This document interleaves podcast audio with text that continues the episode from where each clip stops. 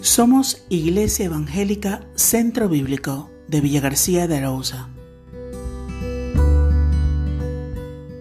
Preocupados por gusto. Joven fui y he envejecido, y no he visto justo desamparado, ni su descendencia que mendigue pan. Salvo 37, 25. Sabemos preocuparnos muy bien. Somos excelentes preocupándonos. Nos preocupamos por la salud, la familia, los exámenes, las finanzas, trabajo. Necesidades importantes que debemos atender y que generan preocupaciones en nuestras vidas. Nos preocupamos por no tener suficiente dinero para hacer frente a las necesidades de la vida. Y cuando tenemos bastante, nos preocupamos de que no vaya a agotarse. Nos preocupa el hecho de llegar a descubrir que todos esos productos que nos venden como cero cero libres de grasa y adictivos al final también nos engorden. Pero ¿somos serios cuando nos preocupamos por tantas cosas? ¿Acaso no te ha librado Dios de las preocupaciones? ¿Te ha sacado Dios del foso de la desesperación, Salmo 42, para verte caer de nuevo en él?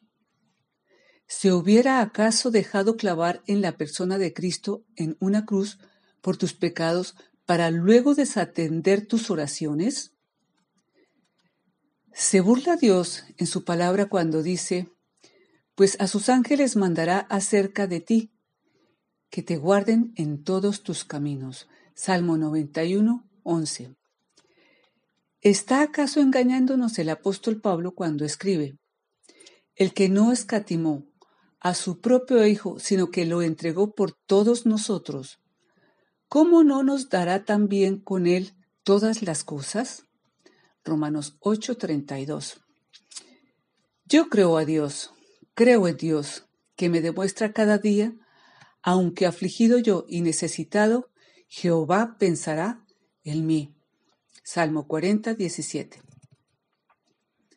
Pensar lleva implícita la idea de ser imaginativo y creativo para hacer aquello que es necesario para aliviar las necesidades de la vida, para dar respuesta adecuada.